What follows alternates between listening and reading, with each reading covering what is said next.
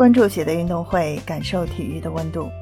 你好，我是在韩国的喜乐。今天是北京时间十一月三十日。就在今天凌晨，国际足联在官方宣布，法国女裁判弗拉帕尔将会担当德国和哥斯达黎加之战的主裁。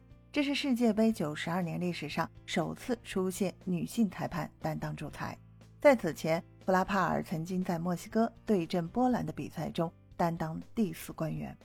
在卡塔尔世界杯开赛之前，弗拉帕尔就成功入选三十六名主裁名单。跟他同时入选的还有来自卢旺达的穆坎桑加和日本的山下良美两位女裁判。此外，还有巴西的贝克、墨西哥的梅蒂娜以及美国的内斯比特三位女裁判进入了卡塔尔世界杯助理裁判执法名单。弗拉帕尔作为女裁判中的杰出代表，此前曾经多次创造历史。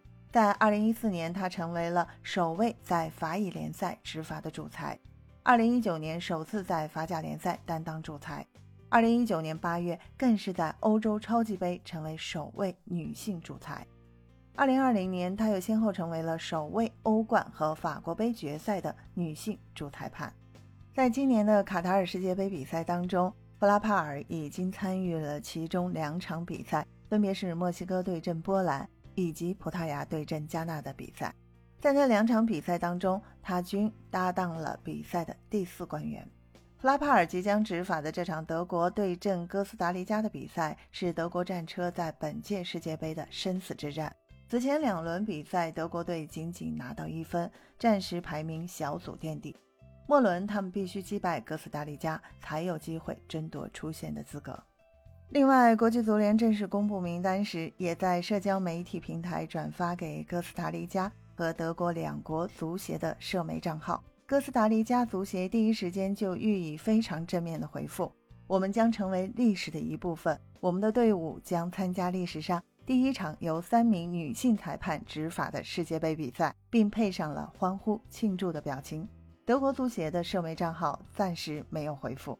男女平权运动在当今国际体坛愈演愈烈。作为世界第一大体育管理机构，国际奥委会已经在上个月彻底实现了委员会职位性别平衡。根据 ROC 在上个月最新公布的数据，国际奥委会以及下属委员会总共有五百四十六个委员职位，男性和女性各占两百七十三个。